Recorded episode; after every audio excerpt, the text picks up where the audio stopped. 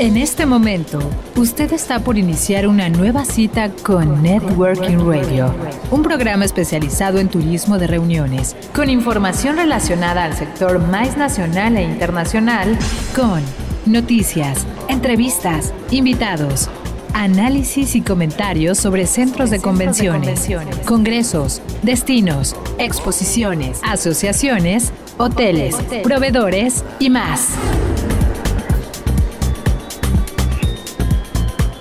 Networking Radio, un recinto plural donde converge la industria de reuniones. Bienvenidos.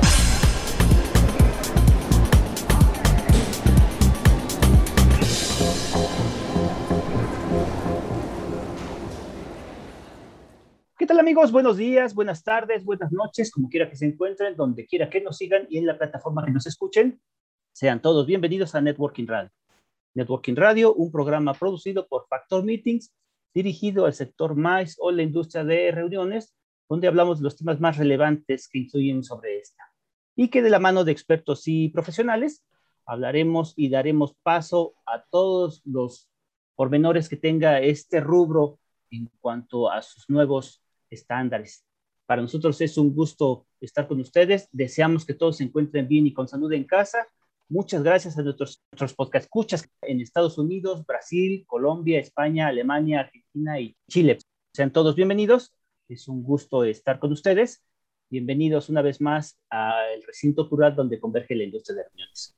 Asimismo, quisiera darle la bienvenida a mis compañeros de programa, que en esta ocasión y por causas de fuerza mayor no estará mi compañera Rosy Mendoza.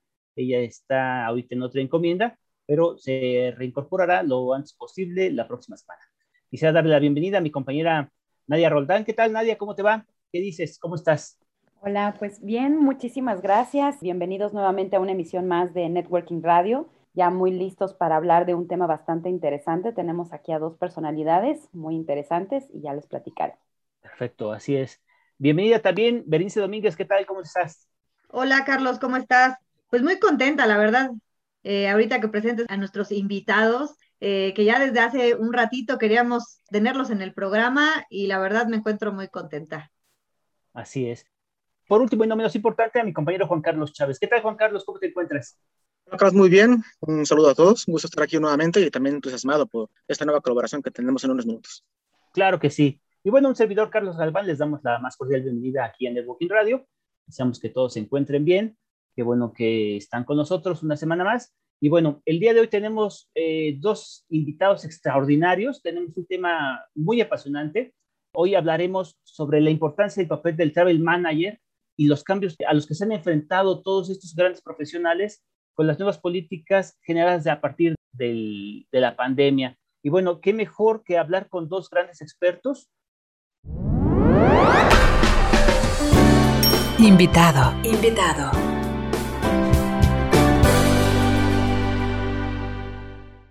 Primero que nada, agradecerle su presencia aquí en Networking Radio. Elizabeth Champagne, ¿qué tal? ¿Cómo te va? Ella es socia directora del programa educativo de MBTA, con más de 30 años de experiencia en viajes corporativos. ¿Qué tal, Elizabeth? ¿Cómo te va? Bienvenida aquí a Networking Radio. Hola, Carlos. Hola a todos. Muchísimas gracias por invitarnos. Estamos muy bien, muy contentos de estar aquí con ustedes. Muchísimas gracias. Y también queremos presentar a un querido amigo ya de muchos años, un experto también en la materia, nuestro querido amigo Rodolfo Macedo. Él es socio fundador y director ejecutivo de la México Business Travel Association. Rodolfo, bienvenido. Muchas gracias por estar con nosotros. Hola, ¿qué tal, Carlos? Nadia, Juan Carlos, Bere. Muchísimas gracias por la invitación y también encantado. Hace mucho tiempo que, que también nos, nos, encantaría estar aquí en, Networking Radio y, y obviamente con, con, la compañía de Factor Meetings. Muchísimas gracias.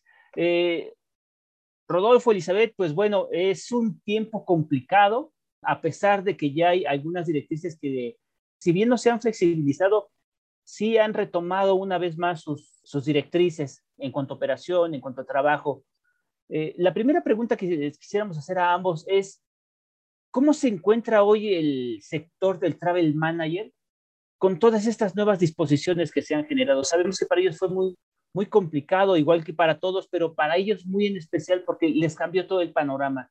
Su mundo es, son los viajes son los viajes corporativos, son los eventos corporativos y todo esto cambió a raíz de la pandemia. ¿Cómo se encuentra hoy el estatus de este sector tan importante que es el sector de travel managers y viajes corporativos?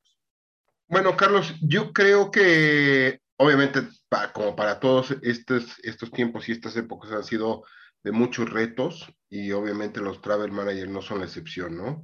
Los travel managers de un día para otro se, se, quedaron prácticamente sin operación de viajes corporativos en las compañías, lo cual eh, los obligó, pues yo creo que más que a quedar separados, a, tomar una sinergia diferente. Y te voy a decir en qué sentido. La, la sinergia fue básicamente en prepararse, en conocer un poquito cuáles eran los los efectos de esta pandemia en los viajes corporativos de cada una de sus compañías, de acuerdo a sus volúmenes, de acuerdo a su cultura empresarial, de acuerdo a, la comunidad de viajeros que tiene cada uno de ellos, porque cada comunidad es diferente en edades, en géneros, en ideologías, etcétera, etcétera, ¿no? Entonces, pues obviamente lo que implicó para los travel managers, eh, y como lo hemos venido diciendo ya con anterioridad, era convertirse a través de, este, de, este, de esta preparación en alguien más estratégico para las compañías. Entonces, ¿de qué manera? Bueno, pues obviamente se prepararon primeramente en ver de qué manera su compañía iba a reaccionar a esta pandemia, ¿no? ¿Cuáles iban a ser los nuevos lineamientos? ¿Cuáles iban a ser las nuevas políticas, ¿no? De entrada, pues la mayoría de las compañías dejaron de viajar. Después, también cuáles eran los lineamientos y la forma de actuar de cada uno de los proveedores que intervenían dentro de su ámbito. Esto es ver cuáles eran las medidas que estaban tomando los hoteles, las líneas aéreas, las agencias de viajes en cuestión de protocolos de desinfección y obviamente de seguridad para los colaboradores. Y por último, bueno, pues establecer a través de una planeación estratégica, pues cómo iba a venir esta reactivación de los viajes corporativos para sus empresas. Entonces, eh, yo creo que el reto más, más importante para los travel managers en estas épocas fue la preparación, de toda esta situación que se vino presentando y cómo fue evolucionando durante este tiempo. Yo te tendría, Carlos, em, me iría un poquito más atrás. Yo coincido con lo que Rodolfo dice, definitivamente.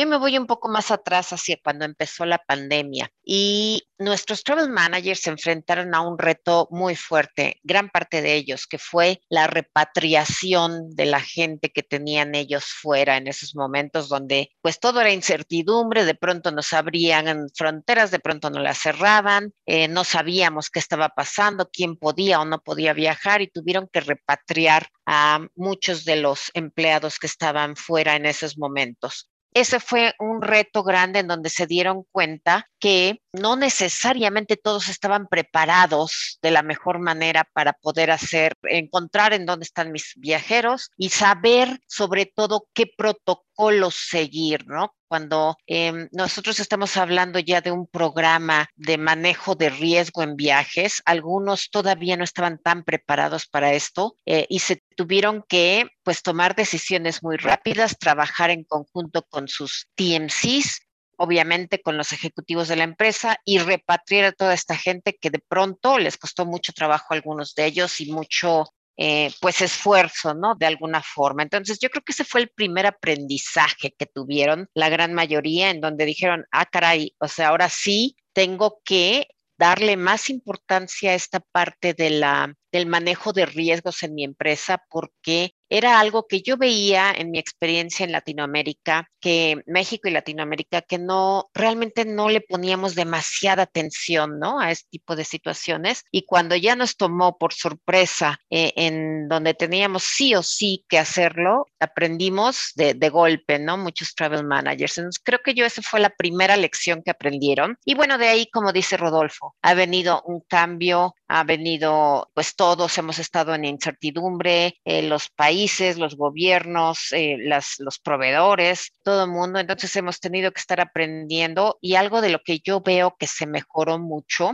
es la comunicación y la interacción entre los travel managers y sus TMCs y se empezaron a dar cuenta muchos de ellos que en realidad su TMC es un jugador vital dentro de su programa de viajes, ¿no? A veces siento yo que algunos travel managers, no todos, pero algunos opinan como que, bueno, es, es una agencia de viajes que lo que hace es reservarme mis los boletos de avión para los empleados de mi empresa y no es cierto. un buen TMC, realmente un TMC es mucho más allá. Y bueno, aquí se han dado cuenta de que tanto este, estos TMCs los pueden apoyar. Y otra cosa que yo veo es eh, algunas empresas, como bien dice Rodo, pararon por completo los viajes. Hubo eh, muchos de estos travel managers se dedicaron a aprender, otros, muchos otros, lamentablemente perdieron su trabajo porque, bueno, dejaron de, viajar y sus empresas no vieron en este momento la necesidad de mantener esa posición. Y sin embargo, muchos otros, sobre todo de las pymes, tuvieron que continuar viajando y estas personas que, generalmente las pymes no tienen un buena, una buena estructura de viajes eh, o de programas de viajes corporativos, pues también han tenido que estar aprendiendo, ¿no? Un poco y se han estado enfocando en, en ver, han sido los pioneros, digamos, en qué tuve que hacer porque mi gente tiene que seguir viajando, sí o sí, ya sean los operativos, ya sean los directivos, pero somos una pyme, no nos podemos dar el lujo de no eh, viajar, ya una vez que se abrieron fronteras y todo esto, o incluso los que tenían que viajar aquí localmente dentro del país. Y entonces tuvieron que aprender a decidir cómo manejar esos viajes, qué tipo de seguridad les iban a dar a los viajeros, si les iban a estar pagando sus equipos de protección personal, todo este tipo de cosas que cambió radicalmente la forma en la que un, eh, se manejan los viajes ¿no? dentro de las empresas. Entonces sí, totalmente coincido con Rodolfo en que ha sido un tiempo de preparación, de aprendizaje y para algunos ha sido un tiempo de reaccionar rápidamente hacia eh, lo que estaban viviendo y enfrentándose, ¿no? Yo tengo una pregunta. ¿Cuál, a tu punto de vista como experta, cuál ha sido el cambio más radical que has visto que han hecho eh, los travel managers y que, bueno, que se han tenido que adaptar? Yo creo que em, te voy a dar dos puntos de vista diferentes. Hay travel managers que son muy operativos, es decir, que son eh, personas que em, dentro de la empresa se encargan incluso de reservar los viajes de las personas, ¿no? De los colaboradores de la empresa. Estos travel managers el impacto más fuerte que sufrieron fue justamente ese. Yo era operativo, yo hacía una labor de reservas, los colaboradores me conocían como el experto en viajes y el experto en reservaciones y de pronto no hay reservaciones, ¿a dónde volteo? ¿Qué está pasando? Porque yo ya no siento que sea útil dentro de mi empresa porque la gran, el 90% de mi tiempo lo ocupaba en esto y ahora no lo estoy haciendo, ¿no? Entonces, esa fue una gran adaptación que tuvieron que tener algunos. Algunos, como les decía, lamentablemente perdieron el trabajo por esta misma situación. Otros, afortunadamente, pudieron cambiar su visión y para mí este es eh, quizá el cambio más fuerte que han tenido, que no necesariamente lo ves, pero que es un cambio de mentalidad. Eh, ¿Por qué? Porque de, ser operativos están pasando a ser un poco más estratégicos. Y ese cambio cuesta un poco de trabajo cuando no lo haces normalmente, ¿no? Entonces yo lo he visto con muy buenos ojos, esa parte donde muchos travel managers ahora, eh, soy, la más feliz porque yo siempre les hablo de, de la estrategia y de cómo su, su labor como travel managers debe impactar positivamente los resultados de una empresa y verificar que cada viaje que se haga es un viaje que genere un retorno de inversión. Ahora con esto, eh, ese es un cambio fuerte que han tenido que hacer algunos de ellos. Esa es el, una variante que veo. La otra variante que veo eh, muy fuerte es justamente lo que les comentaba, el manejo de riesgos en viajes, el duty of care, en donde eh, de pronto para los países latinoamericanos no era tan importante el, el saber en dónde están mis viajeros, el tener un protocolo, porque una cosa es saber dónde está mi viajero y otra muy diferente es,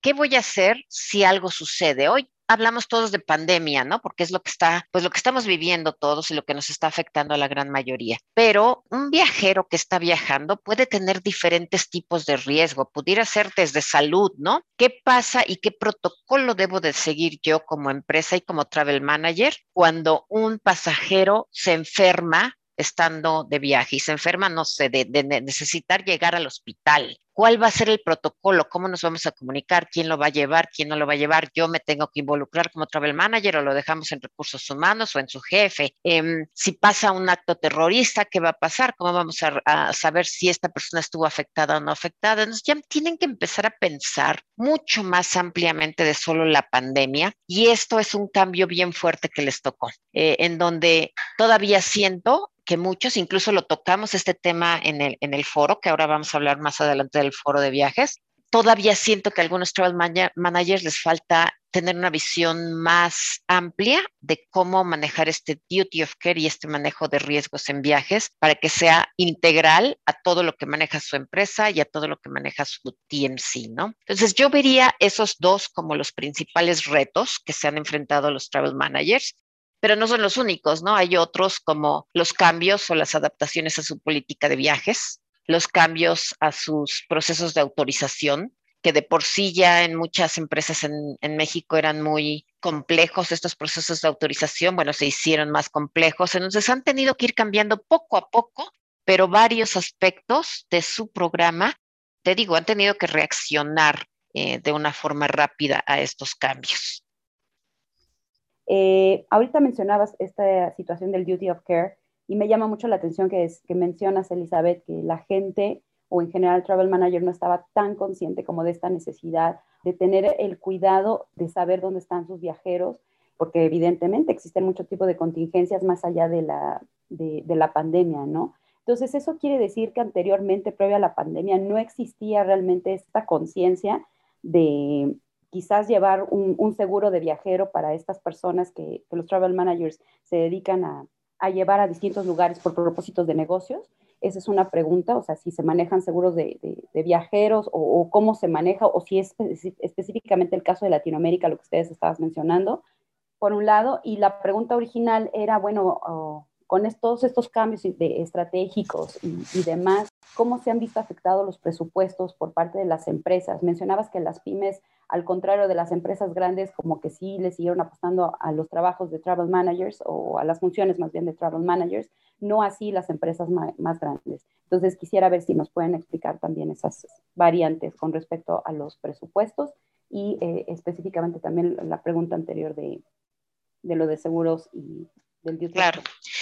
Mira, vamos a, voy a empezar por la de Duty of Care y Rodo, por favor, si tú quieres comentar algo, adelante también. ¿eh? Em, yo te diría que sí, eh, definitivamente sí se usaban seguros de viaje, eh, pero un programa de protección a los viajeros va mucho más allá de tener seguros todo mundo, todas las empresas prácticamente tenían seguros o tienen seguros, ya sea el seguro de gastos médicos mayores que tienen y que aplica para viajes al extranjero o viajes nacionales, o incluso adquiriendo eh, seguros específicos para lo que es viajes. Sí los tienen, pero va mucho más allá un programa de riesgos, un programa em, de, de, manejo de riesgos en viajes, más allá del seguro, más allá de dónde localizo a mi pasajero, es, es, es tener una serie de etapas previas, es una preparación que si quieren en, una, en otra ocasión lo platicamos más ampliamente porque ya solo, solo ese tema nos llevaría una hora completa, si no es que más, ¿no? De tratarlo, pero eh, tienen, son varias etapas por un programa de riesgos y empieza con la,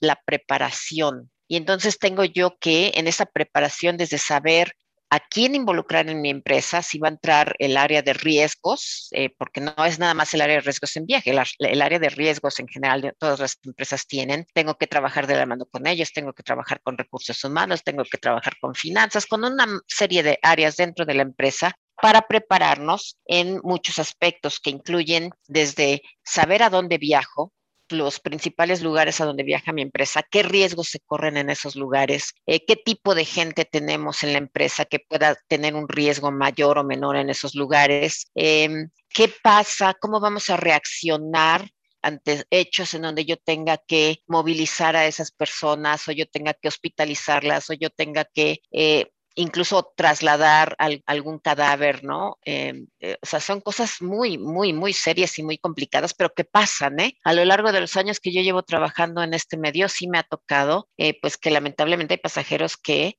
eh, fallecen durante su viaje y entonces tenemos que saber qué tenemos que hacer, qué protocolo seguir, quién le va a avisar a la familia, cómo se le va a avisar, em, todo este tipo de cosas que parecen que no suceden, pero cuando te suceden, si no estás preparado, es sumamente complicado manejarlas, ¿no? Entonces, no es nada más el seguro, no es nada más el saber dónde están, sino tener estos pasos que te digo empiezan con la preparación que incluye la educación a los viajeros. Y ya hay muchos más pasos, hay cuatro pasos más que se van haciendo eh, de estas evaluaciones de riesgos. Es todo un programa muy completo en donde yo es donde te digo que creo que todavía no están tan preparados nuestros travel managers, porque en, Latinoamérica, no te digo nada más en México, en toda Latinoamérica somos un poco más, menos conscientes en ese, no sé, no sé decir si conscientes o, o menos preocupados por esa situación, eh, pero em, no todos, no voy a hablar de que el 100% no lo tiene, pero la gran mayoría no tiene un programa así totalmente establecido de, riesgos en viaje, ¿no? Entonces, em, como te decía, no es nada más un punto, son muchísimos los que tienen que tocar. Seguros sí hay, la gran mayoría de las empresas tiene sus seguros. Eh,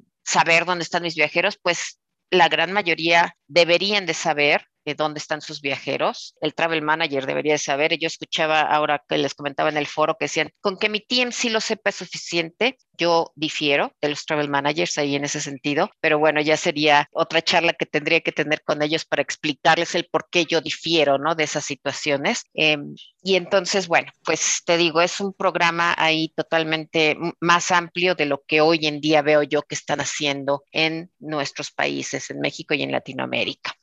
Rodo, no sé si tengas algún otro comentario en ese sentido. Eh, chicos, perdón, eh, tenemos que hacer nuestro primer corte, eh, mi estimada Elizabeth, Rodolfo. Entonces, si les parece bien, regresando de esta pausa, volvemos con Rodolfo para que nos dé respuesta a esta pregunta. Y bueno, a ustedes, amigos que nos hacen el favor de escucharnos, vamos a hacer una pausa. No se vayan, no le cambien, regresamos. Esto es Networking Radio. Estamos platicando con dos expertos sobre viajes eh, corporativos. Ella es Elizabeth Champagne y Rodolfo Macedo. No se vayan, no le cambien, regresamos.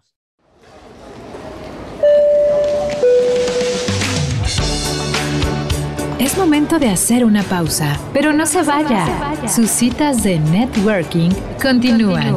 Regresamos.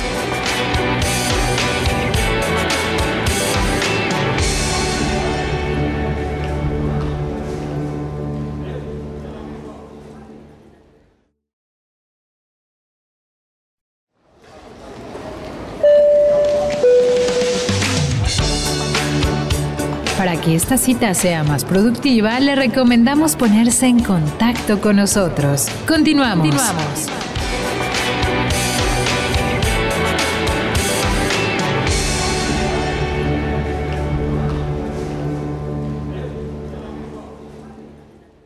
Bueno, y regresamos amigos, regresamos, qué bueno que permanecen con nosotros, es un gusto estar también con ustedes.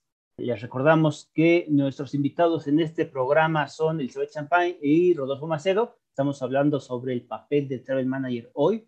Les recordamos también que nuestros puntos de contactos, donde nos pueden encontrar, donde nos pueden mandar cualquier tipo de comunicación, estamos en Facebook como Networking Radio, en Twitter como Networking Radio 1, no con números si fueran tan amables, y también nos pueden escuchar a través de la página de Factor Meetings, dándole clic al link de Networking Radio, donde tenemos ahí todos los programas que hemos desplegado para ustedes.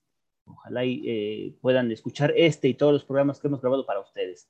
Asimismo, nos encuentran también en las plataformas como Spotify, Google Podcast, Anchor, Breaker, Radio Public y Pocket Cast. De modo que regresamos al programa y mi estimado Rodolfo, nos quedamos en tu respuesta. Entonces, si fueras tan amable. Estoy totalmente de acuerdo con lo que dice Liz y creo que, como bien lo comenta, es todo un programa, ¿no? Y, y yo te puedo hablar de que esto del duty of care es una tendencia que ya venía. A lo mejor no se venía desarrollando a la, velocidad, que se, desarrolló a raíz del COVID, ¿no? Pero ya era una tendencia que había la parte del el cuidado, pues no solamente de, de, los colaboradores, sino también de todo lo que implica, como dice Liz, el programa de Duty of Care de las compañías, ¿no? Porque estamos hablando pues no solamente de, digo, de la persona, sino estamos hablando de los equipos, de la información, de inclusive dinero, ¿no? Que también es parte de lo que implica todo esto. Y obviamente, lo comentaba Liz, el estar preparados nos ayuda mucho a disminuir los costos en las, eh, cuando surgen este tipo de incidencias, ¿no? Cuando uno no está preparado, los costos se pueden elevar muchísimo y una vez que uno está preparado y teniendo los protocolos adecuados, el costo se puede disminuir. Entonces el impacto para la compañía es mucho menor, ¿no? Entonces aquí nuevamente viene el aspecto estratégico del Travel Manager dentro del programa de Duty of Care de las compañías. Totalmente de acuerdo. Y el, el, riesgo económico que sufre una empresa, el riesgo a su nombre, ¿no? A su, a su reputación, que también es muy importante. Entonces, mientras más preparados esté el, travel manager, eh, junto con la gente del manejo de riesgos en la empresa, van a hacer mucho mejor eh, los resultados finales para la empresa en términos de costos y en términos de imagen de la empresa. Hola Elizabeth, eh, Rodolfo. Con el inicio de la reactivación de la economía durante este año, en muchas regiones, ¿no? Y en diferentes sectores. También los viajes están regresando. ¿Se puede hablar de una recuperación del sector de viaje corporativo durante 2021? ¿O cuánto más habrá que esperar para, digamos, un regreso triunfal del segmento, ¿no? ¿Qué hace falta para reactivar bien el segmento? Eh, y en ese sentido, ¿cuáles son las perspectivas que tiene para 2022 en cuanto al viaje corporativo?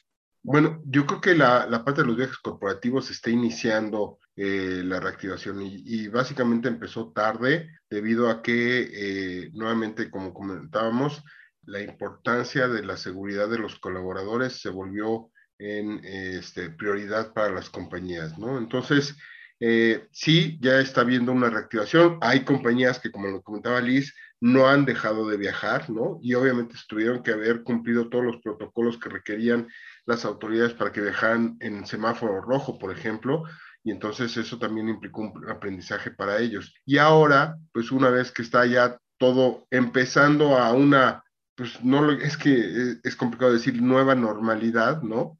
Los corporativos ya están empezando a abrir eh, sus viajes sus viajes de, pasajeros. Y yo, yo lo comentaba que también los, los corporativos se están enfrentando a un choque generacional, ¿no? O sea, hay dentro de los colaboradores de una compañía, pues hay gente que ya está vacunada, hay gente que está vacunada a medias y hay gente que no está vacunada. Entonces, ¿cómo lidiar con esa situación en cuestión de seguridad del colaborador, ¿no? Entonces, es parte de lo que también los travel managers tienen que considerar para abrir totalmente la parte de eh, los viajes corporativos de las compañías. Entonces, yo honestamente este año lo veo como el inicio de los viajes corporativos y el 2022 pues va a ser un, poquito la parte de, de, probar si todos los protocolos y todos los lineamientos que se establecieron están funcionando adecuadamente, ¿no? Sabemos que ahorita hay nuevas cepas, sabemos que hay nuevos brotes, sabemos que hay nuevas situaciones que no estamos seguros de cómo, cómo van a reaccionar inclusive los mismos gobiernos, ¿no? Porque ya lo hemos visto que aunque haya rebrotes, pues no, ya no llegamos a un semáforo rojo donde se paren la totalidad de las actividades, ¿no? Y yo creo que también todo dependerá de cómo vayamos evolucionando como humanidad en cuestión de esta pandemia, ¿no? Sí, correcto. Yo creo que sí tiene razón Rodo. Yo, yo veo varias otras situaciones, no solo no solo si ya viene la, la, gente la vacuna, vacunada, que si los gobiernos abren o no abren, que si viene una nueva cepa, todavía eso pues no lo podemos saber, ¿no? En realidad, esta pandemia nos ha tomado totalmente a todos por sorpresa y bueno, no tenemos ni la bola de cristal para decir sí, ya esto va a acabar y vamos a seguir adelante lo bueno de todo esto es que los gobiernos están haciendo esfuerzos, las empresas están haciendo esfuerzos, nosotros mismos como, como humanos estamos cuidándonos. Lamentablemente no todo mundo está en la misma situación, ¿no? Pero, pero yo también veo algunas otras cosas y yo veo, por ejemplo, que ahora eh, estas reuniones virtuales que se están teniendo hoy en día, ya sabes, a través de Zoom, de Webex, de Teams, de todas estas eh, plataformas que existen, pues han probado que algunos de los viajes no necesariamente son tan necesarios, ¿no? Entonces, yo creo que las empresas, y aquí a lo mejor contesto la pregunta anterior también en cuanto a presupuestos, algunas empresas todavía están evaluando qué van a hacer con los viajes, ¿no? ¿Cuáles van a ser realmente estos viajes que sí va a hacer sentido que hagan y cuáles no? Cuáles pueden solucionar a través de una plataforma virtual, cuáles definitivamente requieren de, una visita en persona, qué está haciendo la competencia de ellos también, ¿no? Porque a lo mejor yo no quiero mandar a viajar a mis, a mis empleados, pero mi competencia sí tiene a sus empleados en los diferentes eh, lugares a donde hacemos, pues tenemos clientes y entonces, ¿qué voy a hacer yo? voy a mandar a mi gente, no la voy a mandar. Todavía hay muchas preguntas en el aire. Yo siento que hoy todavía no están totalmente definidos los presupuestos de viaje. Eh, yo creo que ya tenemos que dejar de decir y comparar eh, que hemos hecho durante muchos, mucho tiempo, este tiempo de la pandemia, comparamos cuándo vamos a regresar a los niveles del 2019, ¿no? Porque es, es el parámetro que tenemos, el 2019. Pero yo creo que em, más bien deberíamos, desde mi perspectiva, evaluar no cuándo vamos a llegar a esos niveles, porque entiendo al proveedor, por ejemplo, a la línea aérea, al hotelero, a la arrendadora de autos que quiere, pues es su parámetro y quiere llegar a esos niveles del 2019, pero como empresa, yo creo que más que compararlos con lo que yo viajaba en el 2019, yo tengo que evaluar cómo son mis viajes, qué tanto impacta y qué tanto retorno de inversión me va a dejar cada uno de estos viajes y cuándo y cómo vamos a poder empezar a hacer esos viajes. Lo que algunos llaman esenciales, que yo ya no estoy tan de acuerdo con ese término de viajes esenciales, eh, porque nadie ha llegado a un punto de definir exactamente qué es un viaje esencial, ¿no? Entonces, hay otra forma de hacerlo, hay otra forma de medirlo. Hay una empresa que encontró una forma de medirlo que a mí me, parece muy, muy atractiva. La estoy estudiando un poco más porque quiero eh, exponérsela a los travel managers como una alternativa del, del famoso viaje esencial, ¿no? Pero para mí deben Todavía, desde mi perspectiva, no tienen todos los presupuestos para el 2022, todavía no saben cómo van a estar eh, en, esta cuestión de los viajes, pero además todavía se están planteando muchas situaciones de... Em, de si voy a viajar o no voy a viajar y cómo voy a viajar, ¿no? Entonces, eh, yo veo que no es nada más la pandemia, sino que la pandemia nos hizo pensar diferente y, y, ver que hay otras alternativas que no necesariamente para todos va a ser la mejor, el, mejor momento, pero puedo yo como empresa eh, tener una combinación entre viajes y uso de, tecnología para lograr los objetivos de la empresa. Así lo veo yo. Perfecto. Ahora, eh, otra, otra, otra cuestión que nosotros nos hemos preguntado mucho, porque hemos, preguntado, eh, creo que sí, lo suficiente, es el cambio que tienen ahora las empresas y los travel managers con esta estructura del compliance. Háblenos un poquito de cómo ha cambiado el compliance para, para los travel managers, para las empresas, ahora con este nuevo proceso, estos nuevos procesos a partir de la pandemia. Bueno, yo creo que la parte de compliance ya desde hace ya un buen rato venía volviéndose más restringivo para los travel managers, ¿no? Anteriormente pues era bien sabido que los travel managers podían, y, y tenían una razón de ser, o sea, no era nada más irse a divertir, por ejemplo, en los viajes de familiarización, ¿no? O ir a visitar o desayunar con algún proveedor para conocer también sus instalaciones, o sea, no solamente era eh, divertirse, sino era básicamente conocer el producto para poderlo recomendar a sus usuarios, para ver si realmente tenían la calidad que estaban ofreciéndole los proveedores y obviamente correspondía con el costo que les estaban dando, ¿no?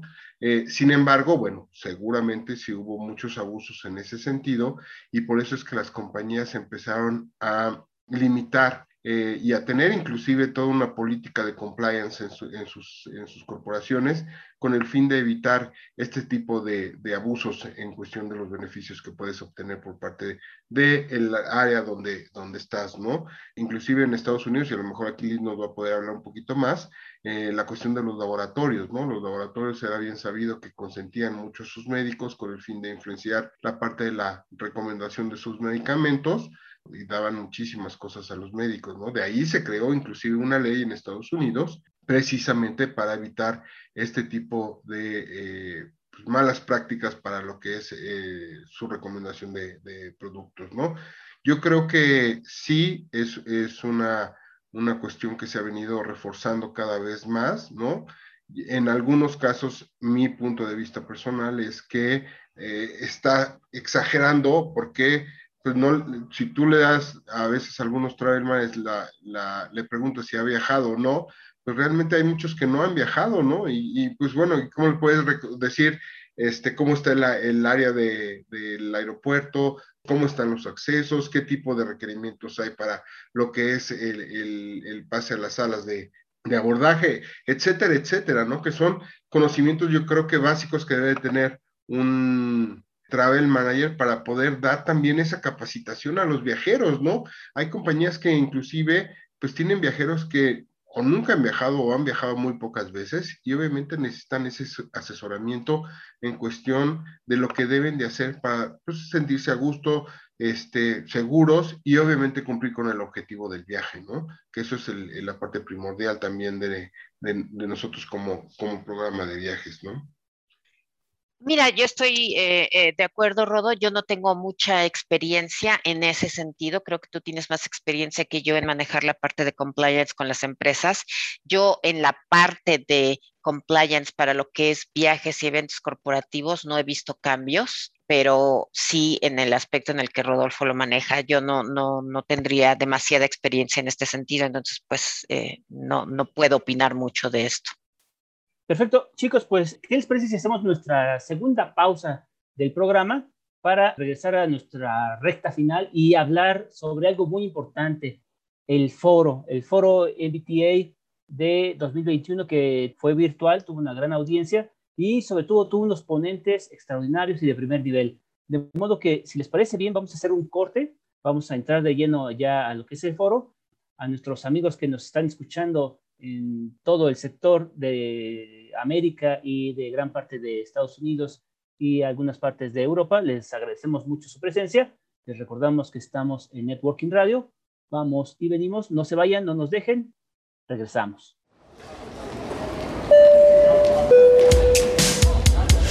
Es tiempo del coffee break. En unos minutos continuaremos con nuestro networking. Volvemos. Volvemos.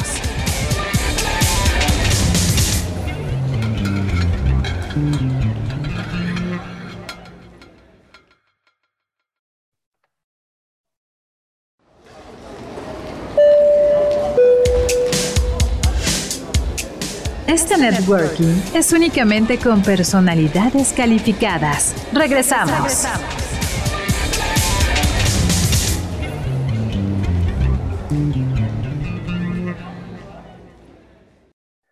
Amigos, regresamos, qué bueno que continúan con nosotros, para nosotros es un placer continuar con ustedes y bueno, qué bueno que continúan. Les recordamos que este coffee break es cortesía de nuestros amigos de Café Diamansol.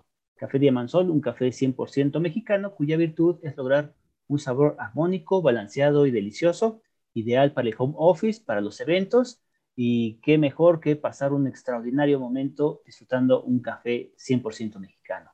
Les recordamos que también donde lo pueden adquirir es en su página de internet que es www.cafediamansol.com. Asimismo, recordarles nuestros puntos de contacto. En Facebook estamos en Networking Radio, en Twitter estamos como Networking Radio 1, uno con números si fueran tan amables, y que nos pueden escuchar también a través de la página de Factor Meetings, dándole clic al link de Networking Radio. Ahí están todos nuestros programas, o bien escucharnos en las plataformas Spotify, Google Podcast, Anchor, Breaker, Radio Public y Pocket Cast. Muchas gracias por permanecer con nosotros y vamos a regresar ahora con un tema muy importante que fue el foro MBTA 2021 y chicos, Elizabeth, Rodolfo, sabemos que les fue muy bien, sabemos que tuvieron unos extraordinarios ponentes, extraordinarios temas. Háblenos un poquito de este foro, cómo nace y háblenos un poquito de cómo les fue en, este foro 2021. Claro que sí, Carlos, muchas gracias. Me voy a adelantar un poquito, Liz, este, para platicarles los, los números duros del evento y ya Liz como la parte encargada de educación nos va a acompañar a, a, platicarnos del programa y obviamente como dices tú los extraordinarios ponentes que tuvimos fueron sesiones realmente enriquecedoras para todos y cada uno de los que participamos en el foro. Pues mira, te comento que el foro surge como una necesidad de cumplir con los lineamientos, con las tres líneas de que son directrices de la, de la asociación, que es brindarle a la comunidad formación, relacionamiento y negocio. Entonces, este foro está planeado básicamente para cumplir con estos tres objetivos.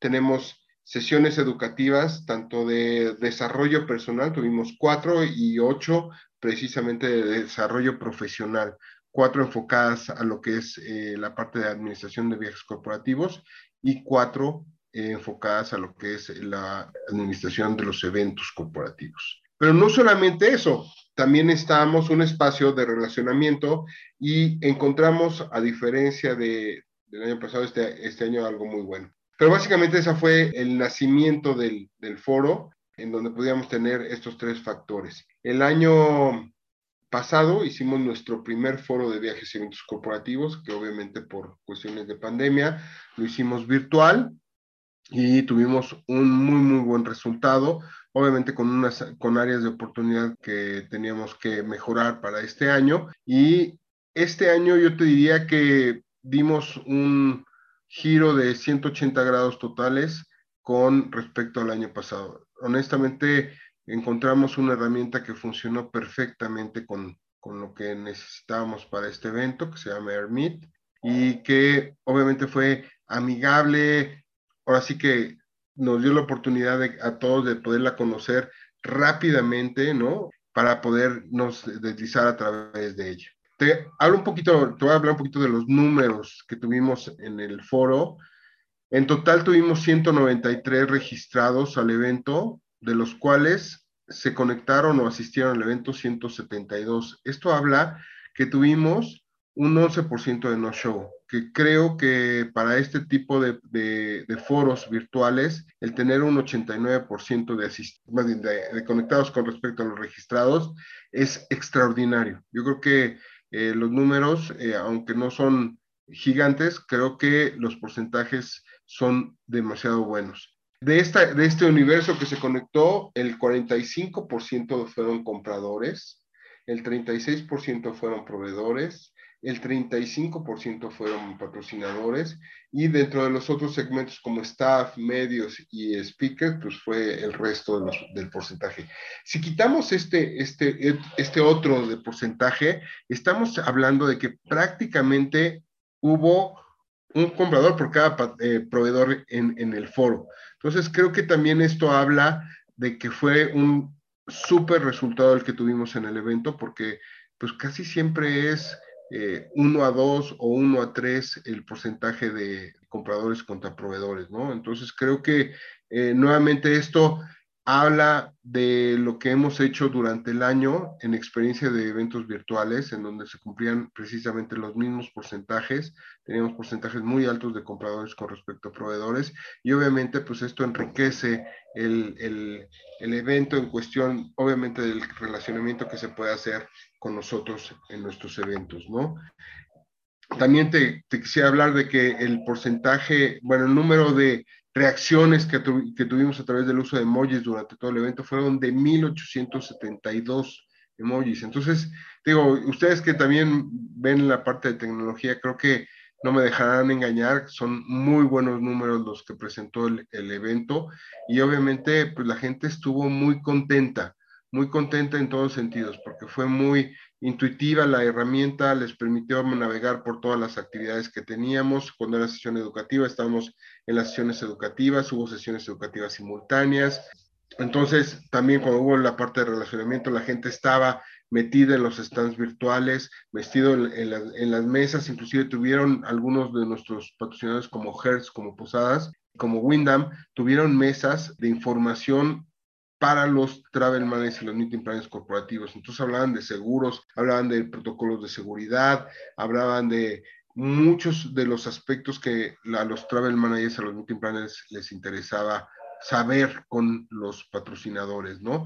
Y obviamente pues también tuvieron reuniones uno a uno en donde pudieron de una u otra forma establecer pues las bases para lo que era la negociación del 2022. Entonces, nuevamente, por las fechas en las que estamos, es un buen momento para que se puedan reunir y puedan tener esta oportunidad de, pues ahora sí que establecer ese relacionamiento y negocio con los proveedores que asistieron al evento. También, eh, te comento, eh, la herramienta nos permitió tener algunas transmisiones en vivo a través de, de, YouTube y este, Facebook Live que aprovecharon los mismos proveedores y los mismos patrocinadores para dar a conocer sus diferentes eh, productos y servicios que están ofreciendo para este mercado, ¿no? Entonces también eso fue algo muy, muy bueno porque tuvimos un buen porcentaje de casi 50% de compradores los que estuvieron asistiendo a estos eh, transmisiones en vivo contra un otro 50% básicamente de proveedores y staff, ¿no? Estos básicamente son los números eh, gruesos que yo te podría hablar del, del, evento. También, por ejemplo, tuvimos stands donde tuvieron cerca de 97 personas asistiendo a su stand. Y te hablo porque es, es importante comentártelo. O sea, solamente hubo dos horas el primer día y dos horas el segundo día de, de tiempo de, de relacionamiento eh, a través del trade show, ¿no? Entonces, pues tener 97 personas entre los dos días en cada uno, en, uno de los stands, pues es algo muy bueno, ¿no? Yo creo que hay pocos eventos que, inclusive presenciales, que tienen ese aforo de, visitantes como el que tuvimos, ¿no?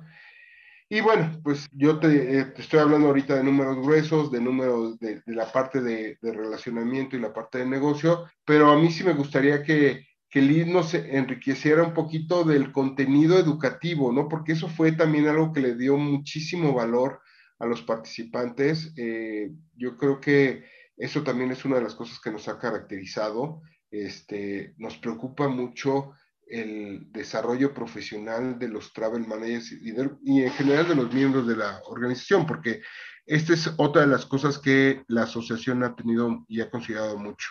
Aún y cuando somos una organización mayormente de compradores, los proveedores que son miembros son escuchados y obviamente tienen participación en las decisiones de la asociación. Y esto nuevamente va con, con el eslogan que yo manejo, ¿no? Es una asociación de, todo y, de todos y para todos. Entonces, con esta participación que tienen los proveedores en la asociación, pues nos ayuda muchísimo a enriquecer el contenido que nosotros podemos ofrecer en todos sentidos. Y entonces, pues bueno, como te decía, la parte de educación fue algo increíble que pudimos lograr y que ahorita pues voy a, a cederle el micrófono a Liz para que nos hable de estas sesiones educativas y de un poquito quiénes fueron los speakers, ¿no? Porque había, uh, tuvimos gente bien, bien importante, tanto de la industria como fuera de la industria, que nos dieron y nos enriquecieron en muchísimos temas, ¿no? Entonces, Liz, te cedo la palabra en cuestión de, de, nuestro programa educativo que tuvimos en, en, en el evento. Muchas gracias, Rodo. Pues sí, la parte de educación es, eh, es algo que a mí me apasiona. Eh, en este año lo que quisimos hacer es darle voz y voto a los miembros de la asociación, a los travel managers a los meeting planners corporativos acerca de los temas que querían que tratáramos en el foro. Por lo tanto, el primer paso para definir el programa educativo fue enviarles una encuesta donde les pusimos diferentes temas que nosotros ya estábamos sugiriendo, que, que, en la experiencia que yo tengo estaba yo sugiriendo, y ellos nos contestaron. Afortunadamente tuvimos estas respuestas en donde nos dijeron, mira, todos los temas que me dices, la, mayor, la gran mayoría nos dijo todos los temas que me dices me interesan. Algunos, afortunadamente, incluso incluyeron algunos otros que vamos a incluir después en los webinars que hacemos. Por las votaciones que tuvimos ya no los pudimos poner en el foro por los tiempos que manejábamos. Pero bueno, del año pasado manejar ocho sesiones en total entre las sesiones de desarrollo personal y de las de desarrollo profesional. Este año subimos a 12 sesiones, dimos cuatro sesiones más, como dijo Rodolfo, en los tres diferentes pilares. Y bueno, voy a empezar hablándoles del tema de desarrollo personal. Todos los speakers que tuvimos en esta área fueron de fuera de la industria de viajes. Bueno,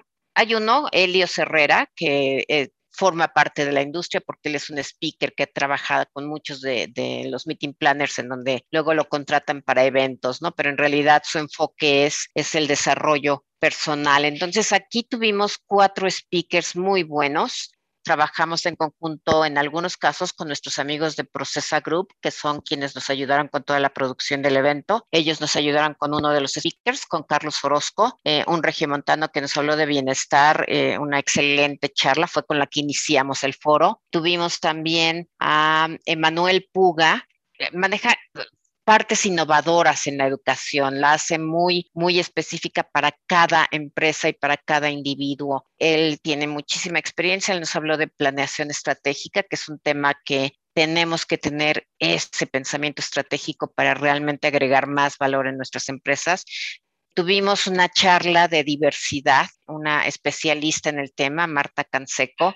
Eh, yo pensaba que esta sesión iba a generar un poco de controversia, ¿no? Porque ya ven que estos temas de la diversidad, a veces tratados por una feminista, pues son, dan mucho de qué hablar que fue con el que cerramos con broche de oro eh, las sesiones educativas. Definitivamente fue la sesión que más le gustó a la gente. Las cuatro que tuvimos de Travel Management. Había una que yo pensaba que a lo mejor a la gente le podía, pues, medio aburrir porque eran temas fiscales y eran temas de impuestos y este tipo de cosas y fue muy bien recibido. Fue una de las sesiones que tuvo más preguntas eh, y en donde se les explicó estos temas tan áridos de una forma muy amena.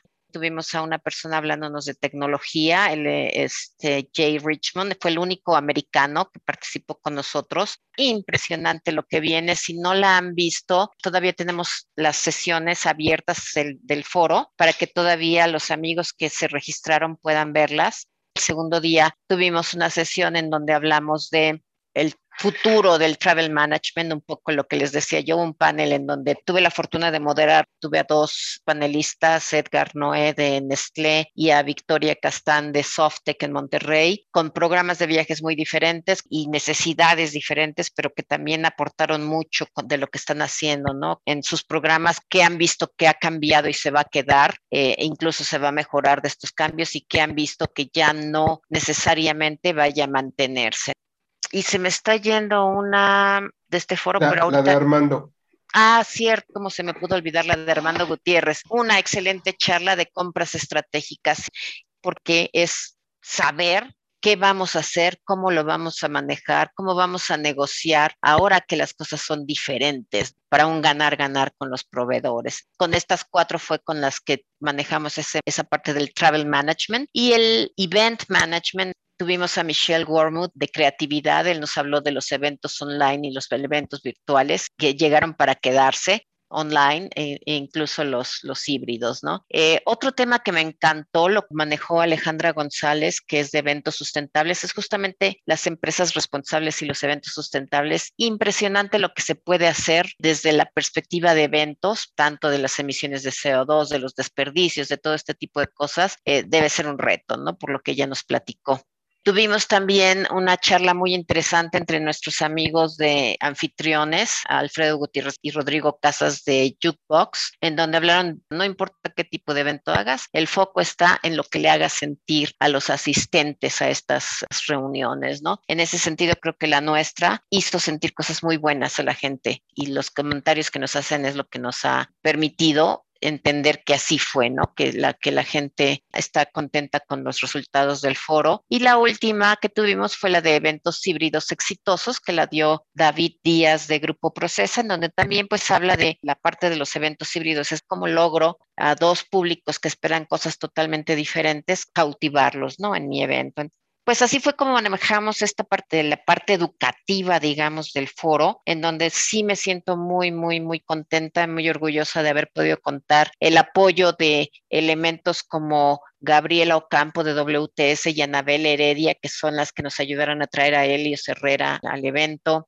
el apoyo de Rodolfo, el apoyo de Procesa. La verdad es que somos un equipo, trabajamos en equipo y entre todos hacemos que el foro que les dé ese valor a todos los asistentes y creo que lo logramos. Sí, y los miembros del comité. Por supuesto, todos, somos un equipo, los miembros del comité, todo el mundo. No, pues perfecto. Nosotros pudimos, tuvimos la oportunidad de seguirlos eh, algunas de las charlas, no en todas, obviamente, pero sí bastantes y nos pareció excelente. Chicos, nos ha ganado el tiempo, hemos llegado al final del programa. Estimado Rodolfo, querida Elizabeth, muchísimas gracias por estar con nosotros aquí en Networking Radio. Se los agradecemos mucho. Muchas gracias. Esperemos que la hayan pasado bien. La verdad es que los temas nos parecieron extraordinarios. Sin duda, ya están pensando en el 2022. Eh, no sé, tal vez poderlo hacerlo presencial. Bueno, sí. Rodolfo lo quiere hacer presencial. Yo ya lo quiero hacer presencial. La verdad, eh, para mí es, eh, yo estoy acostumbrado a, vernos cara a cara y, la verdad para mí sí es, sí es importante, ya lo, ya lo he comentado yo. Este, y yo creo que también los travel managers este, quieren verse frente a frente. Te voy a decir, y rápidamente te comento, hay muchos planes todavía, la asociación no para, o sea, no fue el evento eh, y se acabó el año, no, la asociación no para, todavía faltan algunos webinars que vamos a hacer para fin de año, estamos planeando hacer nuestro cóctel de fin de año, para el próximo año seguir con, con los webinars, con los viajes educativos, precisamente con el foro 2022 que queremos este, que sea presencial. Y algo que nos faltó comentar, que es muy importante, Carlos, es que en esta edición del foro de viajes y eventos corporativos 2021, hicimos por segundo año consecutivo el reconocimiento a eh, el premio MBTA 2021. Te comento rápidamente, fueron seis categorías las que tuvimos. Tuvimos el Travel Manager del año, que pueden ser o compañías o personas, en este caso, Travel del año, el Meeting Planner del año, el proveedor de, de viajes individuales del año, el proveedor de eventos del año. Tuvimos también un reconocimiento especial que nosotros damos como MBTA, como comité, ¿no? Que en este, este año la verdad nos dio mucho gusto dárselo a esta Leonora Alcalá, quien acaba de, de salir de Cemex, ¿no? Y pues por todos los años de trayectoria que llevó en la industria de viajes y eventos corporativos, ¿no? Entonces, e, esto sí es bien, bien importante porque ya queremos que se haga también una tradición con MBTA en cuestión de cada año poder otorgar estos reconocimientos que son más que reconocimientos que la misma comunidad les da en cada una de estas categorías, ¿no? Perfecto, pues seguramente para nosotros será un gusto eh, estar con ustedes si es presencial y si es virtual también. De modo que muchísimas gracias. Querida Berenice, muchas gracias por estar con nosotros. Gracias, Carlos. Muchas gracias, Rodolfo y Elizabeth. La da un gusto haber platicado con ustedes. Nadia Roldán, muchísimas gracias. Gracias a todos. Nuevamente, Rodolfo, Elizabeth, súper interesante la plática que tuvimos el día de hoy. Ojalá más adelante también puedan volver a acompañarnos. Juan Carlos Chávez, muchísimas gracias. Gracias compañeros, también gracias a Rodolfo y a Elizabeth por su expertise y pues nos vemos pronto, esperemos, ya presencialmente. A ustedes que nos escuchan, muchísimas gracias por estar una semana más, les agradecemos mucho. Les recordamos que no estamos en el aire, pero sí estamos en las redes. Somos Networking Radio. Muy buenos días, buenas tardes, buenas noches. Hasta luego. Networking Radio ha finalizado. Esperamos que su cita haya sido productiva. No olvide escucharnos el próximo miércoles. Muchas gracias. gracias.